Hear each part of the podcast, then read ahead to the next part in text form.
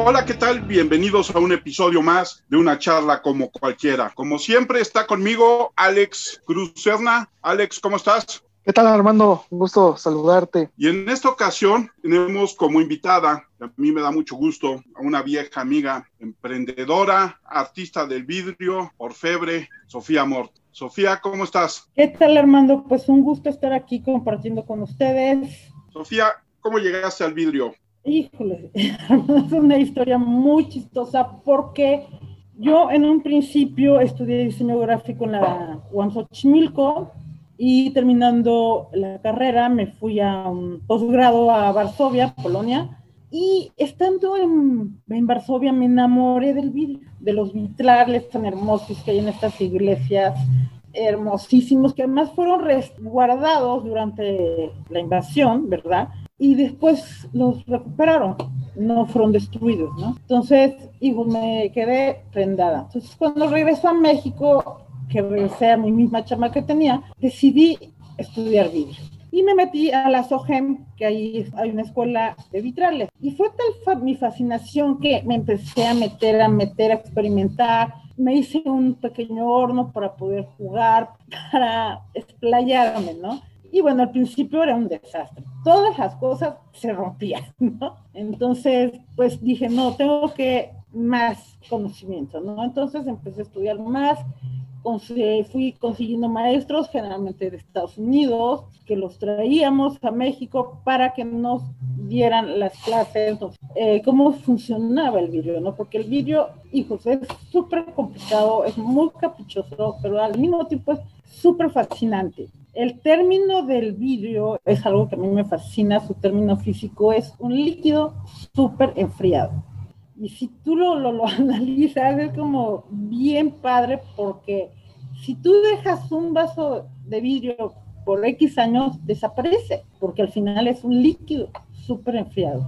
Y esto se ve claramente en las casas muy antiguas, cuando quitan esos vidrios viejos, de abajo son más gruesos. O sea, son pequeños detalles que a lo mejor no mucha gente se da cuenta, pero ahí están. Y las partículas del vidrio siempre siguen interactuando es súper fascinante, ¿no? Y también el vidrio se comporta dentro del horno como un líquido tiene cierta expansión o cierta contracción. Si el volumen es poco, se contrae. Y si está en su exacta dimensión, se mantiene y si no, crece. Digamos, si metemos un vidrio de 9 a 830 grados, se va a expandir. Si metemos un vidrio de 3 milímetros a la misma temperatura, se va a contraer. Entonces, es, su comportamiento es muy bonito. A veces te los quieres comer, son como dulces, ¿no? Como que los quieres chupar. A mí esa sensación siempre me queda, ¿no? Y bueno, ha sido un proceso de muchos años, ir este, practicando técnicas, siempre voy cambiando de técnicas, voy implementando otras, me gusta mucho jugar. Para mí, este taller en sí, bueno, que no sé mucho, pero es, para mí es mi vida entera, porque aquí juego, o sea, yo vengo a jugar, yo vengo a divertirme. Digo, que sí se me echan a perder cantidad de cosas, pero es muy, muy bonito, ¿no? O sea, de verdad, yo a veces digo, uy, es domingo. No, yo me voy a mi taller. ¿Por qué? Porque tengo siempre esa facilidad de estar jugando, de la creatividad, de mezclar, porque también a partir de esta crisis también he tenido que cambiar un poco mi visión de negocio. Yo me dedicaba prácticamente a hacer platos y vajillas para hoteles y restaurantes. Como ya hemos perdido ahorita, ya se empieza a recuperar, pero todo el mercado del turismo, me quedé sin nada de trabajo. Tuve que implementar otras cosas diferentes y estoy haciendo unas cosas bellísimas con puro color. Me he metido durísimo al, al cómo poder pintar el vídeo, ¿no? Y he tenido unos logros súper padres, he conseguido muchas pinturas, tienes que trabajar mucho también porque las tienes que mezclar, tienes que estar con el mortero, dándole y dándole, eh, apuntando fórmulas, haciendo pruebas, no es rápido y no es sencillo, ¿no? Pero es muy interesante, siempre los proyectos, hijos, a veces acepto proyectos que digo, no sé si arrepentirme o llorar, pero también eso me da mucha fuerza porque es sacar el proyecto no quedarme en el no, no puedo. Siempre digo sí, sí puedo. Y a veces no puedo dormir. Estoy toda la noche con el ratón a todo lo para sacar esos proyectos, ¿no? ¿Y cuál es el proyecto que más trabajo te ha costado? Híjole, fue uno de pintar los platos con oro. Bueno, yo lloraba lloraba porque más el, es oro, oro, ¿no? Es oro líquido, ¿no? Entonces, híjole, pintar con oro es muy difícil, tienes que estar en la temperatura exacta, pintarlo exacto, es muy complejo, entonces para mi primera experiencia era en una exportación a Inglaterra, y pues bueno, yo lloraba, no me quedaban los platos, pero finalmente pues lo logré, o sea, de tanto estar probando y probando hasta que llegué a la combinación exacta, ¿no? A la cantidad eh, pintura precisa, a la temperatura exacta, y logré sacar ese pedido, ¿no? Pero sí, yo me acuerdo que lloraba, de verdad, porque además pues son, no le puedo decir al cliente, ups, ya no, ¿no? Y además se cobró caro porque es oro, ¿no? Claro. Y el que más, el que con más gusto recuerdo. Con el que más, híjole. Entonces tengo muy buenas experiencias. Eh, aquí también hacemos, empezamos, nosotros estamos haciendo vitrales. He hecho vitrales muy padres en el lado este arquitectónico, con diseños muy creativos, muy modernos. Y hay uno en Santa Fe que es una belleza, que siempre me quedé muy enamorado de ese proyecto. ¿Qué más te puedo decir? También, al cuando yo me vengo aquí, aquí a Cuernavaca, que me vengo casi de cero, yo ya hacía vidrio, pero yo nada más tenía un horno, un chiquito, un pequeño, ¿no? Y con ese empecé a hacer pequeñas este, piezas, arte objeto yo le llamo, ¿no? Porque finalmente tienen una parte de diseño y de arte, ¿no? Hay una parte artística muy fuerte. Y yo le llamo arte objeto. Entonces empecé a hacer pequeñas piezas para, para venderlas en tiendas decorativas. Estoy hablando de hace 30 años, 25 años, ¿no? Y las empecé a llevar a tiendas de decoración, ¿no? Le dejaba consignación y cuando fui una vez a, a recogerla, a ver cuánto se había vendido, la señorita que me atendió fue muy grosera, ¿no? Me dijo que no, que eran horribles, que me las llevara, que que sí que se había vendido una o dos, pero que, ay, chao. Yo me acuerdo que regresé con mucha tristeza a Cuernavaca y justamente cuando llegó a Cuernavaca me llama la dueña para decirme todo lo contrario decirme que quería hacer un proyecto conmigo fuerte, que yo diseñara más cosas. Y de ahí también ese, esa llamada es como muy clave en mi vida, porque a partir de esa llamada me da como esa energía, es, alguien te está pagando por lo que más te gusta hacer, entonces yo inicio a hacer como más productos, un catálogo ya más fuerte, y estas personas con estas tiendas me, me compraban muchísimo, muchísimo. ¿no? ¿Cómo llegas a la platería? A la plata, pues toda mi vida también siempre muy azarosa. Este, primera parte, bueno, pues empecé a tomar un pequeño curso con una amiga Después un poco me di cuenta que pues era muy básico lo que ya sabía, ¿no? Pero aún así me quedé con ella porque, bueno, yo también dije, tengo que yo perfeccionarme, aprender a soldar bien, hacer las cochinadas que uno hace cuando empieza, ¿no? Que pues además te da miedo, te da miedo soldar, te da miedo que se te vaya a pasar la pieza, que se te funda, que muchas cosas, ¿no? Y me quedé. Y ella me propuso que, que participaba en el concurso nacional de Tasco, ¿no? Y él, sí, ¿cómo creen? Dijo, no, sí, diseñas muy bien. Y quedaba una semana. Le dije, mira, la verdad, no tengo mucho que hacer, lo voy a hacer. Entonces preparé la pieza, por supuesto que ella me ayudó. Y participo en este concurso y extrañamente y gano. Obviamente gano en una categoría especial que se llama nuevas tendencias. No son las categorías de los meros meros, de Tasco. O sea, es una categoría para presentar diferentes técnicas o modalidades como tiene más creatividad, ¿no? Porque puedes utilizar desde cartón, plástico, lo que se te ocurra. Vidrio, mezclarlo con la plata. Sí tiene que tener siempre plata, ¿no? Entonces se me hizo muy, muy, muy... Es más, cuando me avisaron que yo había ganado, no me cayó ni gracia, no me cayó bien, porque sentí una obligación moral de empezar a trabajar la plata. Y así empecé. Por supuesto, yo ya busqué otros maestros más preparados y he ido como en ese lugar y voy preparando mis piezas. Me gusta, aquí mismo en el taller tengo mi, mi, sección para trabajar la joyería. Y pues me he ido apasionando y apasionando y ya he ganado varios premios a partir de ese lugar. Y eso a mí se me hace un espacio muy bonito ese porque tú puedes crear una pieza a partir de lo que tú sientes. Entonces eso es como maravilloso. Tienes que eh, dar una explicación de por qué la lograste, cómo la lograste, por que lo que se siente al elaborar. Entonces, muy bonito. De hecho, ya tengo lista mi pieza, la de este año. Ya está lista.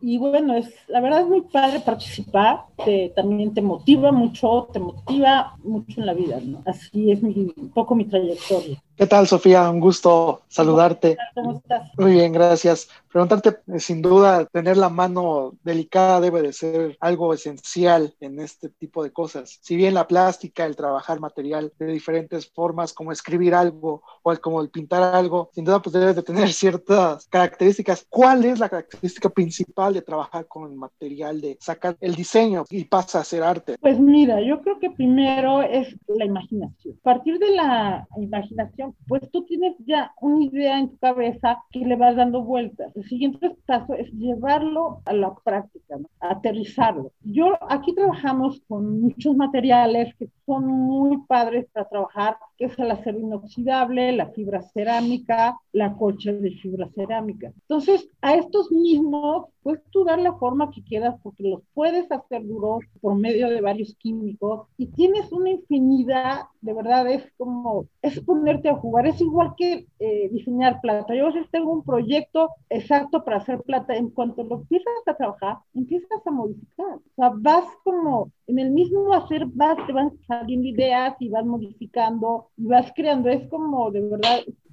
un placer. Y es un proceso a veces me da mucha risa porque a veces no tengo ideas y digo, ching, estoy como atascada. Pero en el mismo momento que agarras o un cacho de vidrio o un cacho de, de plata y le empiezas a trabajar, te, te, empieza a fluir, es algo como automático, la misma, te van fluyendo cosas, mira acá le puedo hacer esto o puedo doblar esto por acá. Es un proceso de verdad increíble, yo creo que es el mismo proceso que tenemos todos los creativos, todos los artistas, ¿no? O sea, es siempre dejarte fluir, es sentarte a jugar. Y yo creo que mucho les pasa mucho a los escritores también, escribe, tú escribe lo que te salga, después le puedes dar forma. No, no, no quieras empezar escribiendo ya con una forma y todo, ¿no? No, suelta, suelta, suelta siempre. ¿Cuál es la parte más importante en ese proceso creativo para poder lograr el, resultado esperado, sobre todo en este trabajo que es tan fino, que es tan dedicado? Pues mira, el proceso más importante yo siempre creo que es el, el proceso de calentamiento del vidrio y de darle la forma, ¿no? Porque ahí puedes cometer muchos errores. Bueno, yo hay piezas que yo quiero un proyecto específico y se me rompe muchas veces la pieza, pero siempre estoy muy aferrada. Entonces, tienes que ir aprendiendo pues, aquí. Por supuesto que además tengo gente que me ayuda, que tiene muchos años conmigo, y tenemos mucho conocimiento de nuestros propios errores. Entonces, dominar una técnica, pues siempre es importante porque eso nos va a dar el impulso para que la pieza siempre quede bien, ¿no? El proceso yo creo que más importante siempre es el horneado y el recocido, que es cuando la pieza entra al horno, entra como vidrio plano y toma la forma de molde. En caso de que sea con color, primero entra para fijar color y, posteriormente en otra horneada se le da la forma. Pero yo creo que siempre el proceso más importante es dar es cuando entra al horno y se le va a dar la forma determinada. Sofía, ¿el trabajo en vidrio en México es menospreciado? Pues un poco sí. ¿Qué nos pasa a nosotros en México con el vidrio, a, pesar de tener grandes artistas del vidrio en México, ¿no? Pero bueno, muchos artistas del vidrio en realidad se dedican a hacer escultura, ¿no? Pero ¿qué pasa en la modalidad, por ejemplo, del vidrio soplado? El vidrio soplado es muy bonito, es un, un trabajo que se paga muy barato, un poco, pues sí podría, porque sale del vidrio reciclado. Por supuesto se le añaden materias primas, pero viene de un reciclado. Ese reciclado me parece muy bueno porque finalmente es algo que estamos reciclando, no estamos desperdiciando. Y a mí me gusta mucho el trabajo del vidrio soplado. Yo trabajo muy también a la par del vidrio soplado. Yo no lo trabajo, pero tengo un, querido amigo con el que lo trabajamos mucho, ¿no? También lo, lo incluye en muchos de mis productos. Él también me incluye en sus productos. Pero sí, eh, también se ha perdido por las crisis, varias crisis que hemos pasado, muchos talleres de vidrio soplado han desaparecido. Y esto es muy triste, ¿no? Porque ya no quedan tantos. Y en ese sentido, ¿cuánta competencia tienes? Mira, en realidad yo no tengo mucha competencia. Creo que vemos muy pocas personas que nos dedicamos a hacer vidrio termoformado. Y una de las ventajas que yo tengo es que yo tengo una eh, capacidad instalada fuerte. Yo tengo una producción, puedo hacer muchos platos. Y muchos de mis competencia pues no tienen tanta capacidad.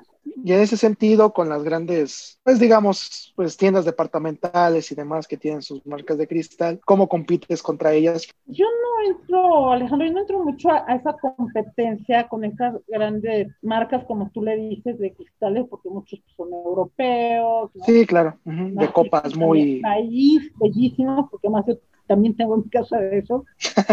Este, no me peleo porque mi mercado es muy específico. ¿Por qué? Porque a mí me habla un cliente y yo le puedo hacer exactamente el tamaño, la forma y sin un costo para nada. Cuando tú te metes a tener que hacer, por ejemplo, una botella para sacar una, una marca de mezcal o lo que sea, hacer el molde es hiper caro. Entonces yo no me estoy peleando con esos mercados porque mi mercado es otro, ¿no? Y es muy gentil y no es tan costoso. Cuando hablas, por ejemplo, esta parte donde obviamente haces tu producción para venta, ¿en vidrio has intentado hacer escultura? Mira, de hecho yo, Armando, empecé mi carrera de vídeo haciendo escultura. Me tomé muchos cursos porque me interesó mucho. Y sí, participé en, en ellos, gané algunos premios. Híjole, pero después no me gustó mucho.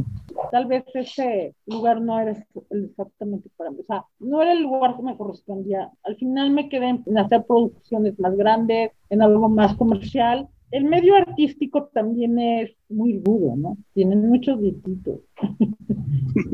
Entonces, no, no, no creo que fuera para mí. Yo, tengo, yo soy una persona también que me gusta mucho la soledad, no me gusta estarme, me gusta mi taller. Entonces, esta parte también a lo mejor de, de, la exhibición, porque ¿qué pasa? Tú tienes que estar haciendo exposiciones, y a mí me complica esto un poco, no va conmigo. Y eso, sí, muchos años he participado en las famosas ferias del regalo, las ferias de, de Centro Banamex, por muchos años participé ahí, pero y también me fue muy bien, también ya, me cansé. Entonces, pues siempre vas dando giros, siempre vas buscando qué mercado, o sea, vas dando vueltas, ¿no? Y, a veces yo me sorprendo porque solita la vida me va dirigiendo a otros mercados. Entonces, como en este momento no estoy dirigiendo mi mercado a una parte más del hogar, de, las amas de casa, que gusta tener cocina padre, hago hasta mesas para jardín, unas cosas bellísimas, ¿no? Pero esa parte también, por ejemplo, de esta, esta crisis de, de la polvenina, ¿no? Entonces, esto a mí me activó mucho más, porque mucha gente me dice, ¿por qué no te deprimes? ¿Por qué no voy a deprimir? ¿no? Me gusta mucho más estar creativa, me dio también el tiempo, porque no, no había chamba, de, de, generar, de crear, de, hay que salir adelante, hay que generar cosas nuevas. No me quedo ahí, sí, el, el taller lo tenemos trabajando a la mínima potencia, ahorita está, pero bueno, sentimos que ya nos empiezan a hablar, que ya hay más movimiento, y como empresario, pues sí, siempre todas las responsabilidades están sobre mí, ¿no? Tiene sus cosas buenas y sus cosas no tan buenas. Justo te iba a preguntar cómo te ha afectado la pandemia en el negocio, pero por lo que me dices, más bien sí te habrá afectado tal vez económicamente, pero te, pero te favoreció en el proceso creativo, en eso de la talacha que tanto disfrutas, ¿no? Exactamente, Alejandro, es como muy, muy chistoso porque muchos hemos hablado como esta crisis, digo, yo creo que las crisis toman oportunidades, depende de cómo las veamos. Y para mí es una oportunidad porque además tuve el tiempo de eh, todos los que estuvimos encerrados tanto tiempo yo me venía a mi taller, ¿no? Y me puse a, a, ser creativa, a hacer cosas, a moverme. Entonces creo que siempre a estas cosas hay que verles el lado positivo y no el negativo. Y estas crisis siempre sacan lo mejor de nosotros o lo peor de nosotros. Yo te quería preguntar, porque a mí me llama mucho la atención, ¿dónde están las principales fábricas de vidrio en México y cómo llega el trabajo de vidrio a México? Mira, eh, como vidrio plano, pues hay varias, ¿no? Las mayorías están en, Monterrey. Eh, tenemos una en Cuautla que se llama Sangobain, que me parece que se está haciendo una super fábrica super padre, ¿eh? porque yo creo que empezó muy pequeña y ya, de hecho, ya mucha gente les compra directamente, que es vidrio plano. Me parece, no sé si en la ciudad Querétaro hay otro de vidrio plano y las demás están en Monterrey, del grupo, imagino que de Vitro, ¿no? Y también este, en Monterrey existen varias fábricas que hacen, ya sabes, vasos, jarras, todo eso, y algunas piezas más, este, de hecho, en, Monterrey ya hay, Vitro tenía un grupo como tipo escuela donde vas y te enseñan diferentes técnicas que yo he ido varias veces, ¿no? Para hacer escultura, para hacer vaciado, o sea, muchas cosas muy interesantes, y este, también he participado muchas veces, pues esas son las principales, después nos queda el vidrio soplado, ¿no? ¿Qué, ¿Qué pasa? ¿Qué es lo que te digo? Se, se han ido reduciendo. Yo con los principales que trabajo, pues es, el hogar que se encuentra en Tlalpan, a la salida de la Ciudad de México. Y te acuerdas de Carretones, que estaba en el centro. Creo que ya no está, ¿eh? También en San Fernando había otra, ya no está. Entonces, como que es un mercado que yo, se ha ido bajando. Creo que los, eh, bueno, en Jalisco es donde sí hay mucho, mucho emprendimiento acerca del vidrio soplado que les queda divino.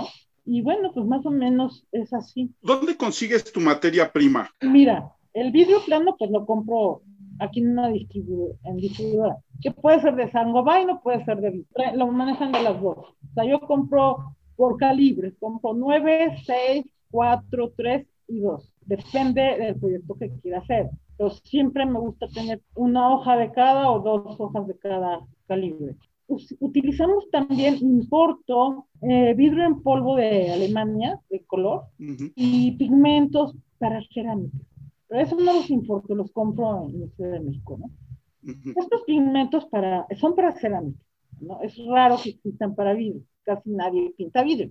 Entonces, estos mismos de cerámica, yo los compro, los proceso un poco, juego a ver qué resultados me dan en el horno y a partir de ahí ya voy creando mis fórmulas, ¿no? para tener pintura. Eres como alquimista. Exactamente.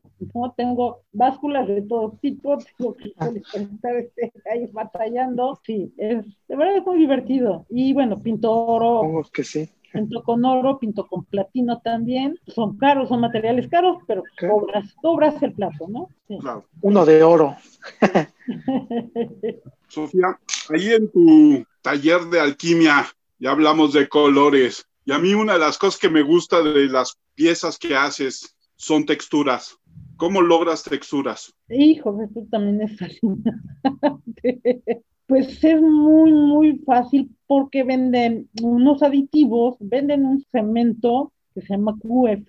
Eh, entonces lo que tú haces en la superficie donde vas a poner el vidrio, con este cemento eh, haces la figura que quieras y lo metes a hornear, no muy alto, a unos 500 grados, digamos a, a que se evapora el agua y te queda como cemento, o sea, perfectamente. Lo único que haces es, posteriormente le vas a poner un separador para que el vidrio no se adhiera al cemento. Entonces tú puedes crear las texturas que quieras. De hecho, puedes tomar la, la textura directamente del, del, de un árbol, digamos, con un yeso y, y traspasarla. Es muy, muy, similar a la escultura, ¿no? Esta, esta parte, ¿no? ¿Y la parte de la burbuja interior? Esa, esa, nada más de allá arriba las mandan. No, hay un producto para hacer burbuja, pero muchas burbujas es, te digo que el vídeo hace un poco lo que, lo que quiere, ¿no? Es, por eso es muy, también muy, muy padre, porque tú metes una pieza y te sale otra cosa, ¿no? Porque en el sentido que puede hacer, te puede crear una burbuja y tú aprovechar esa, esa falla o ese error para generar otra idea, ¿no? Que es lo mismo que pasa un poco con la plaga, ¿no? A veces, ya la regué, ya eché a perder esto, pero no, ojo, de ahí puedes aprovechar el error para, te digo, para generar otra idea. Entonces, pues, siempre les digo, es un juego, a mí se me hace lo más divertido, ¿no? Y eh, generalmente eh, pues, en las noches, ¿no? Como cuesta tanto dormir, pues siempre estoy generando ideas, ¿no? O cómo solucionar esto, qué puedo hacer con, si me entiendes? Vas creando es muy importante también, por ejemplo, para mí viajar, ¿no? El contacto con la naturaleza, eso me da muchísimas ideas, ¿no? Siempre el viajar, estar contacto con otra cultura, eso te genera mucha imaginación, ¿no? Y yo soy como muy amante del senderismo, hago senderismo los domingos, bueno, ha bajado un poco por, lo, por, por esta crisis, pero eh, el contacto con la naturaleza también te genera gran potencial de que te nutre, de que limpia, de que te llena de energía, pues también te genera muchas ideas. ¿Qué es senderismo? Senderismo es el caminar por senderos, ya sea ríos, montañas, es el famoso senderismo. Es muy, muy bonito, de verdad. Llevamos nuestros lonches, a veces tenemos un grupo hay niños, aceptamos a cualquier persona que le guste la naturaleza, a veces vamos a nadar a algún río, a veces llevamos alguna cosa para cocinar y prendemos los fogatas, los niños son los que prenden las fogatas para que también aprendan a hacer cosas. Y es muy padre, muy divertido, te llenas de verdad de todas las buenas vibras del universo. Hacemos meditaciones también cuando vamos. y supongo que también ahí surgen ideas, ¿no? Muchísimas, muchísimas. ¿no? Desde las que vas viendo, a veces vemos animalitos, es interesantísimo, ¿no? Aquí en Morelos hay muchos lugares que hay cascadas, ¿no? Bueno, más gente y muchos ríos, entonces es de verdad, son nada más hasta como se hacen en los ríos, se hacen como lagunas personales, ¿no? Entonces ahí pues chacotear, nadar, y además del senderismo, ¿qué otro deporte te gusta? Pues es que siempre me ha gustado mucho caminar. Siempre, siempre es como lo que más disfruto también, este, los días que puedo, camino por la mañana o por la tarde por mi casa, ¿no? Me gusta mucho porque más tienes contacto, bueno, yo que tengo tan poco contacto con la gente, porque estoy metida aquí en este taller, me gusta porque voy creando relaciones, aunque no lo crean, ¿no? Con los vecinos, ¿no? Voy creando amistades. Sí, entonces siempre me gusta muchísimo eh, caminar. A mí creo que es lo que más me gusta. Por eso también me gusta viajar, porque caminas. Preguntarte, Sofi, eh, me llamó mucha atención, vi tu página, muy bonitos diseños que tienes ahí de platones y sobre todo los botaneros me llamaron mucho la atención, como cómo los haces y demás. Vi que trabajaste también en vitrales, te gustan mucho los vitrales. Sí. ¿Cómo es darle sentido a un vitral? Siempre los vitrales en las iglesias me parece que es lo que primero que te impacta al ver una iglesia clásica. ¿Cómo hay que darle un sentido al vitral para que tenga esa forma tan padre o tan bonita que es un vitral?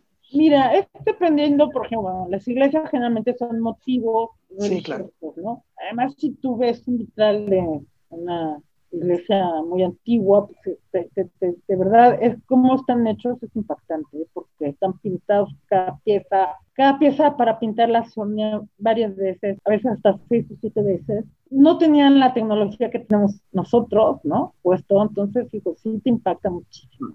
Este, mira, por ejemplo, a mí llega un cliente y me contrata para hacer un virtual. Yo de entrada, pues, platico con él, le pregunto qué es lo que él quiere, ¿no? Mucha gente ya tiene una idea preconcebida, entonces me dicen, no, pues yo quiero flores, quiero una vegetación. Pero si ellos me dan carta abierta a mí, yo soy la más feliz, ¿no?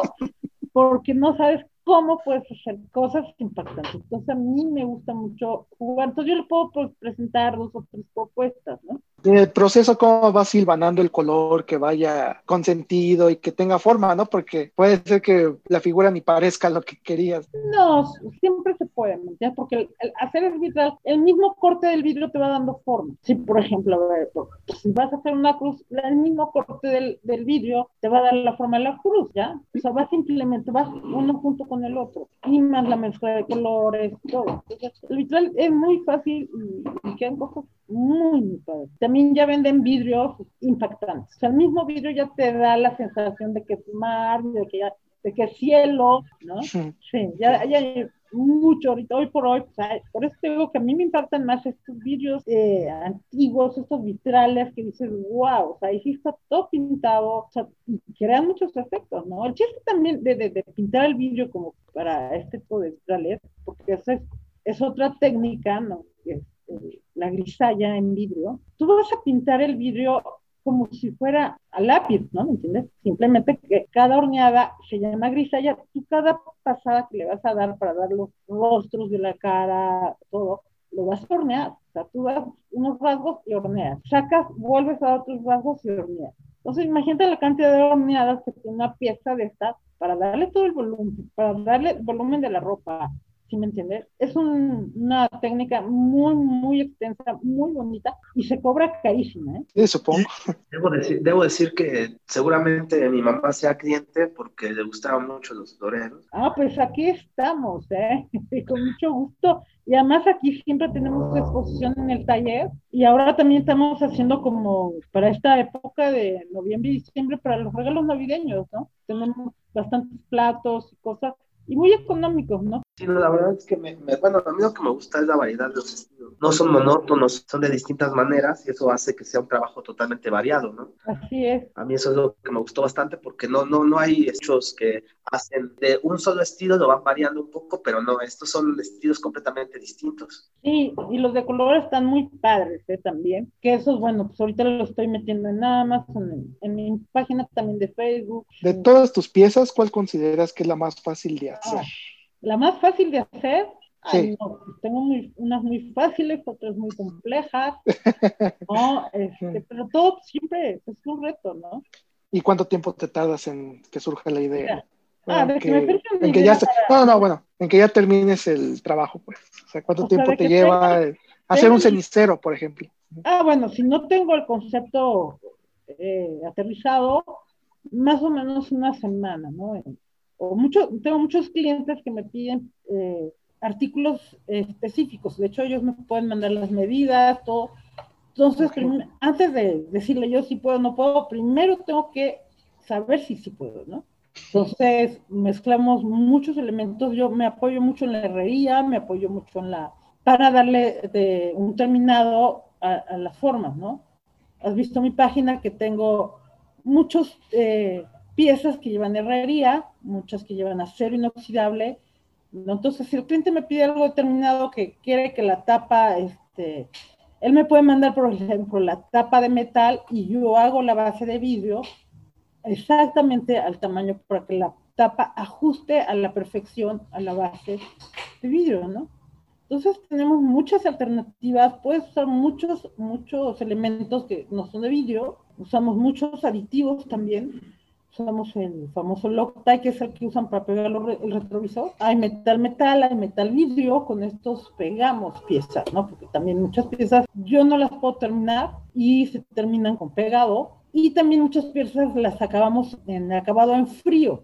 Acabado en frío eh, se llama a la pieza que no sale exactamente con los cantos eh, brillosos y terminados, sino que en frío eh, pulimos y abrillantamos, ¿no? O sea, no lleva un proceso de calor. ¿Y estas piezas por ejemplo, ahorita que decía Alejandro de los ceniceros, tienes unos ceniceros que tienen el metal integrado al vidrio para poner el cigarro. Sí. ¿Cómo controlas temperaturas entre ellos? Les voy a, eh, dar un dato técnico, ¿no? El, todos los vidrios, cada vidrio tiene un coeficiente expansivo diferente según la camada de donde viene. Por ejemplo, yo que uso el vidrio, digamos, flotado, que es el, vidrio plano arquitectónico, este ya trae un coeficiente expansivo. Este coeficiente expansivo se puede, en él se puede mezclar oro, plata y cobre, nada más es el único que, los únicos tres metales que recibe por su coeficiente expansivo. Tienen un coeficiente expansivo similar.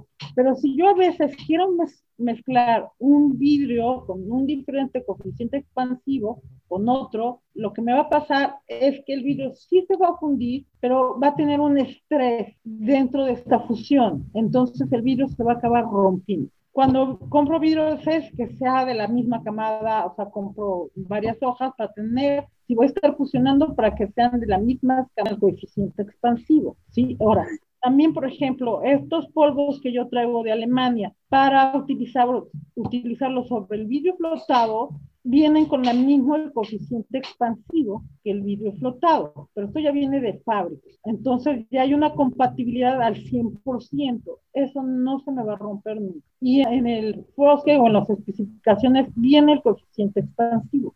Ya trabajaste el vidrio con pasión y lo trabajas con pasión. Igual te sucede con la plata. ¿Qué otro material empieza a coquetearte? Pues ya empiezo, empiezo a mezclar este, este, piezas de plata, yo pienso a ponerles oro, que lleven detalles de oro que antes mm, le tenía mucho miedo al oro y bueno, pues ya empieza esto a fluir. Obviamente es difícil porque son piezas que salen caras por diseño. Yo todas mis piezas de, de joyería son piezas únicas, no hago producciones en serie. Entonces, todas son productos únicos. En el vidrio, todas mis piezas salen firmadas, mi marca está registrada, ¿no? A veces que se me llega a olvidar algo, hasta el cliente me habla, ya no vienen firmadas.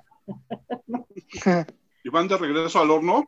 No, no, se, firma, se firman en frío, con el mototool. Ah, sí, con el mototool. Ah. También utilizamos mucho el mototool para trabajar, bueno, yo tanto la plata como el vidrio, ¿no? Porque también el, al vidrio lo, lo, puedes trabajar como escultura, ¿no? ¿Y qué es lo que más a la gente le gusta? ¿Qué es lo que está vendido más o cuál es lo que le atrae más? Mira, pues yo siempre he vivido realmente del vidrio, ¿no? O sea, también por eso lo quiero y lo amo.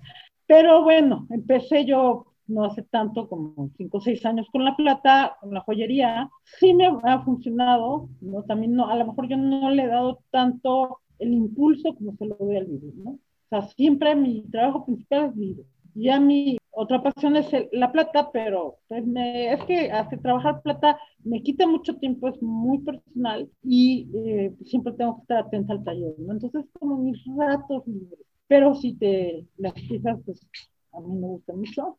Próximamente ya pienso eh, hacer una página para lo de la joyería, ¿no? Hay una diferencia en cómo lo trabajamos, cómo diseñamos, cómo hacemos el molde, se ve la diferencia inmediata, es como tu sello personal, ¿no? Es como un pintor. En ese sentido, a pesar de que es un proceso industrial, tu obra parece muy artesanal, ¿no? Sí, también yo, o sea, yo no creo que me cuelgo la, la, medallita, la medallita que es súper, ¿no? No, yo siempre le pongo, es artesanal, es un proceso bastante artesanal, ¿no? Lo que pasa es que sí, pues, a veces sacas piezas diferentes, ¿no? Ya, por ejemplo, esta parte de las de lo que te estoy diciendo de las mesas de jardín, de color, de estos platos, son más artísticos. ¿Por qué? Porque ya implica ahí una pintura. Es como si yo tuviera un lienzo en blanco y yo pintara. Después, por supuesto, entra el proceso del horno, pero yo ya hice un proceso artístico en el interno para que les funcione a los hoteles. Y además tengo que hacer las estructuras de fierro. Entonces me meto mucho en ese proceso y quedan cosas de verdad increíbles, ¿no? O sea, tengo de verdad desde el platito para poner la mantequilla en, el mejor restaurante, como el platito para poner el corcho de la botella que te abrió, el plato para poner súper acá con cuatro salsas, botecitos de salsa, o sea, así tengo cosas de verdad que son súper simpáticas, pero es el servicio que yo los doy a los hoteles para estar trabajando directamente con ellos. O sea, muchos hoteles, por ejemplo, tienen sus platos especiales de ellos yo no los publico, yo no los... O sea, tengo eh, ciertas cosas que además se le venden a, un hotel. ¿Tienes contratos de exclusividad? No necesariamente llamados así, pero yo, a mí me gusta ser como muy clara y como muy transparente en mis procesos, ¿no? Y es fácil de experimentar en un estado donde, si bien pareciera que lo único que lo que resalta es el sol y a la alberca, ¿qué tanto ha sido este, dar a conocer tu trabajo allá en Morelos? Mira, es muy chistoso, Alejandro, porque yo en realidad aquí no le vendo prácticamente a nadie. O sea, yo me vine acá también por esa comodidad, porque todo lo mío se va por paquetería y las exportaciones pasan por ella. Entonces, para mí es súper cómoda porque de tu casa a mi taller son cinco minutos. Todo me queda relativamente, tengo mucho tiempo para poder estar trabajando, no perder tiempo y me gusta vivir en Cuernavaca, me gusta el clima, a veces se pasa un poquito de calor. De hecho, el taller siempre es caliente porque estamos hornos prendidos, pero sí, yo disfruto mucho vivir. Yo esto de la alberca y tomar solearte, para mí es muy raro, ¿eh? A menos que venga alguien y me inviten a su casa. yo no tengo alberca, ¿no? ¿Y tus autores favoritos? Híjole. La que me pones en más crisis porque, pues leo me gusta, híjole, me gusta mucho, pues esta parte, ¿cómo le diríamos? No encuentro la palabra, no tanto es autoayuda, son libros más de... ¿Meditación? sí, de conciencia personal, de, crecimiento individual. Sí, me gusta mucho esta, esta otra parte. Últimamente, pues, de novelas, no he leído mucho, siempre me gustó Por ejemplo, hace poco me acordé de los libros de, de Safón, ¿no? Que los leí todos y cómo los disfruté, pero ahora estoy en esta parte más de crecimiento personal. Yo creo que también después de esta crisis que nos ha puesto la vida a todo el mundo, yo creo que es un espacio de crear mucha conciencia, de mucha crear evolución, de estar en un contexto más de amor, más de paz y aprender que todo va a cambiar, ¿no?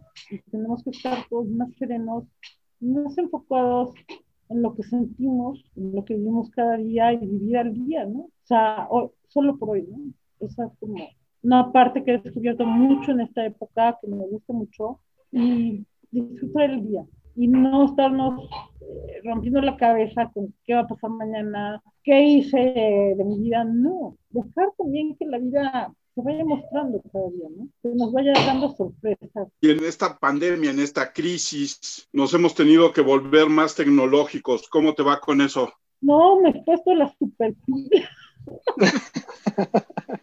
Otra, o yo sé que te vas a reír, pero otra cosa que me puse en la pandemia es que me, me metí a este aprender este sistema del blockchain, ¿no? De las criptomonedas. Y me pareció muy interesante. Eh, he estado aprendiendo, me tomé varios cursos, que también dije, pues es que yo no sé nada, o sea, muchas cosas que están pasando en el mundo y no estoy como, no me siento muy actualizada. Entonces me puse a hacer, a tomar varios cursos, ya estoy moviendo mis pocas moneditas, ¿no? De Bitcoin, de Ethereum.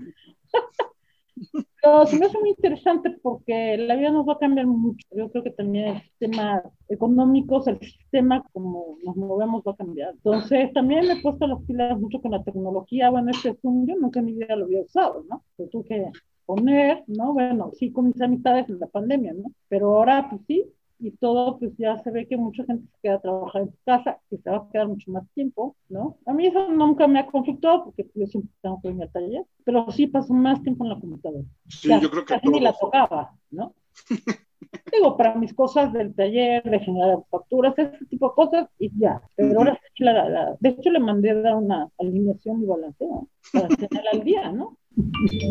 Pues sí, y qué bueno, ¿no? Que es el siguiente paso ahora tú con tu negocio, pues ahora aventarse a páginas que si bien han se han comido a grandes empresas del autoservicio como Amazon, como el mismo Mercado Libre, en fin, ¿no? Dar ese siguiente paso que muchos les da miedo, ¿no? El pequeño empresario, pero ya a final de cuentas creo que es un paso muy gigantesco, que sea más, tu trabajo sea más visible, ¿no? Claro, al principio, bueno, me temblaban las patitas, además yo entré, yo solicité para Amazon Handmade, ¿no? Okay es un proceso más largo. sí, sí, sí. Bueno, bueno, todo este proceso, ya que estaba listo todo, bueno, yo no sabía ni cómo Tuve que pedirle ayuda a una chica, te lo juro que tiene 20 años, y me lo resolvió rapidísimo.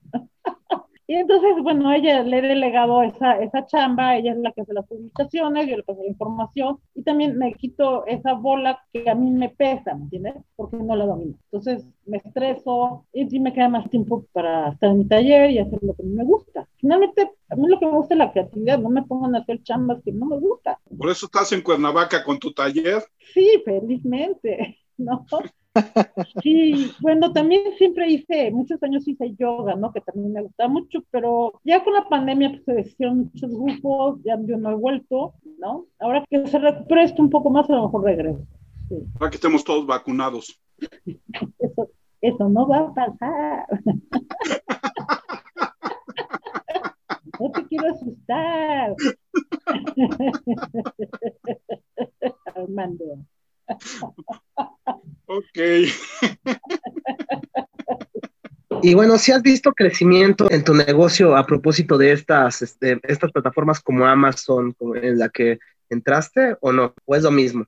Mira, en Amazon apenas tengo dos semanas, en Mercado Libre ya tengo más tiempo y ya empiezo a jalar Mercado Libre. Este, también por las ventas de Facebook, y ya sabes, estas plataformas de, de bazares que te anuncias Facebook, y sí, ya me han dado resultado. Entonces, hay poco a poco, yo creo que también es cuestión de que tenemos que aprender a ser pacientes porque todos queremos que, ah, yo publico y ya lleguen todos los compradores. No, o sea, tienes que estar publicando y publicando y publicando y en algún momento alguien ve ese anuncio, ¿no? Porque no todos estamos, también estamos pegados al Facebook viendo qué publica quién. Entonces, eh, yo creo que todos son procesos que todos nos tenemos que ir acoplando y bueno, pues, hacemos lo que se pueda, ¿no?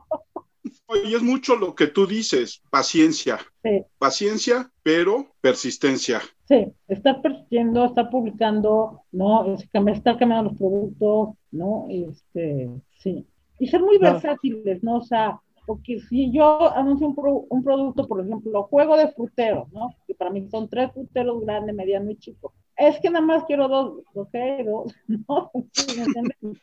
Porque así es el mercado. Se vuelve sí. un mercado y una interacción con el cliente mucho más personalizada, ¿no? Claro, porque en las mismas plataformas el cliente te manda mensaje. Yo quiero, por ejemplo, yo estoy anunciando unas vajillas que son para cuatro personas. La chica forzosamente quería para seis, entonces ya le hice la publicación específicamente para ella. Obviamente se queda ahí, no pasa nada, ¿no? Claro. Pero ya le dije, ya te hice la publicación para que puedas comprar la vajilla para seis personas. Claro. ¿Y ¿Una vez te gustaría a ti montar un taller para enseñar cómo se trabaja el video o no? Mira, gran parte de mi vida he dado clases. Órale, qué bien. Un punto que ya no quise dar clases. Eh, me gustaría volver a dar clases. Es algo que Olga ahora en este también, también eh, volvió a surgir. No he organizado ningún taller y también dar clases de joyería, ¿no? Entonces, igualmente, en cualquier momento saco algún curso, ¿no? Para ya empezar a volver a dar clases, ¿no? Porque además, los, los secretos que, que manejamos aquí, de verdad, son secretos de Estado. Y no hay, o sea, yo no tengo hijos que vayan a heredar nada. Entonces, sí, es muy importante que yo creo que es algo, porque toda la información nosotros la hemos acumulado desde hace 30 años. ¿no? Yo tengo aquí 30 años. Entonces, tenemos mucha información que yo creo que ya sería importante compartirla. ¿no? Ir dejando tu legado. Ir dejando legado, Armando, porque te digo, sí, de verdad, muchos secretos son, tú solo los vas descubri descubriendo trabajando sobre la marcha. No hay de otra manera. ¿No? Ni nadie te los va a dar. Entonces tienes que aprender este juego, ¿no? ¿Por qué no me salió? ¿Por qué se me rompió? ¿Por qué se me pegó? ¿Por qué? Por ejemplo, un dato muy interesante, el vidrio tiene dos caras. Cuando, como es vidrio soplado, cuando entra la cama de, o sea, se reposa, las partículas que están contaminadas se van a ir a la base. Entonces, una vez que ya está aquí la hoja, se tiene que checar qué lado es el bueno y qué lado es el que está contaminado. Y si tú lo inviertes, echas a perder la pieza. O sea, son pequeños secretos de verdad que nadie te los dice. Entonces hay un, tenemos una lámpara de ultravioleta donde tú ves en una zona oscura cómo se distingue el lado opaco del lado brillante. ¿El lado contaminado es un lado opaco? Opaco, se ve un poco, pero es mínimo lo que alcanza a ver. Se ve como si tuviera un alito. Okay. Y el otro es el lado brillante, que es el que queda siempre arriba cuando lo flotan. Porque también hay lo que se llama el vidrio rolado. El vidrio rolado es generalmente el que se usa para el vitral, que es de 3 milímetros o 4, y ese está rolado. O sea, ese sale y se rola en una máquina. Y ese no tiene el lado malo ni el lado bueno. Ese está okay. normal, ¿ya? Porque es rolado. Sofía, Dime, cuéntanos dónde te encuentra la gente, dónde ve tu trabajo, dónde compra tus productos. Productos. Mira, le comparto mi página www.sofiamor.com y en mi página de Facebook, permítame que lo abra. No te preocupes. Estoy como Sofía Mort. Ahí te pueden contactar, ahí sí. pueden ver tu trabajo y realmente yo los invito a que lo hagan porque el trabajo de Sofía es extraordinario y es bellísimo. Alex, redes sociales. Sí, mi Twitter es arroba 512-Alex. Redes Fer. En Twitter, arroba Fer-Mendoza G y en Instagram, arroba Fer-MNG. Yo soy Armando Enríquez. A mí me encuentran en arroba Cernícalo en Twitter y les recuerdo que arroba una charla cualquier es el Twitter del programa. Tenemos ahí los pases de hace encuadernación para los cursos de encuadernación básica, media y avanzada. Caducan. Escríbanos pidiendo por ellos a charlapodacastuno.gmail.com. Muchas gracias a la gente que ha empezado a oírnos en Argentina, en Uruguay, a la gente que nos empieza a escuchar en Sinaloa, en Querétaro, en Baja California, a la gente de Estados Unidos, de España, a nuestros queridos amigos de Perú y de Irlanda que están desde el primer programa con nosotros. Muchas gracias. Muchas gracias, Sofía. A ustedes, A ver cuándo platicamos más de vidrio, ¿no? Sí, tú dime. Pues muchas, pues muchas gracias, chicos. Espero que les haya gustado.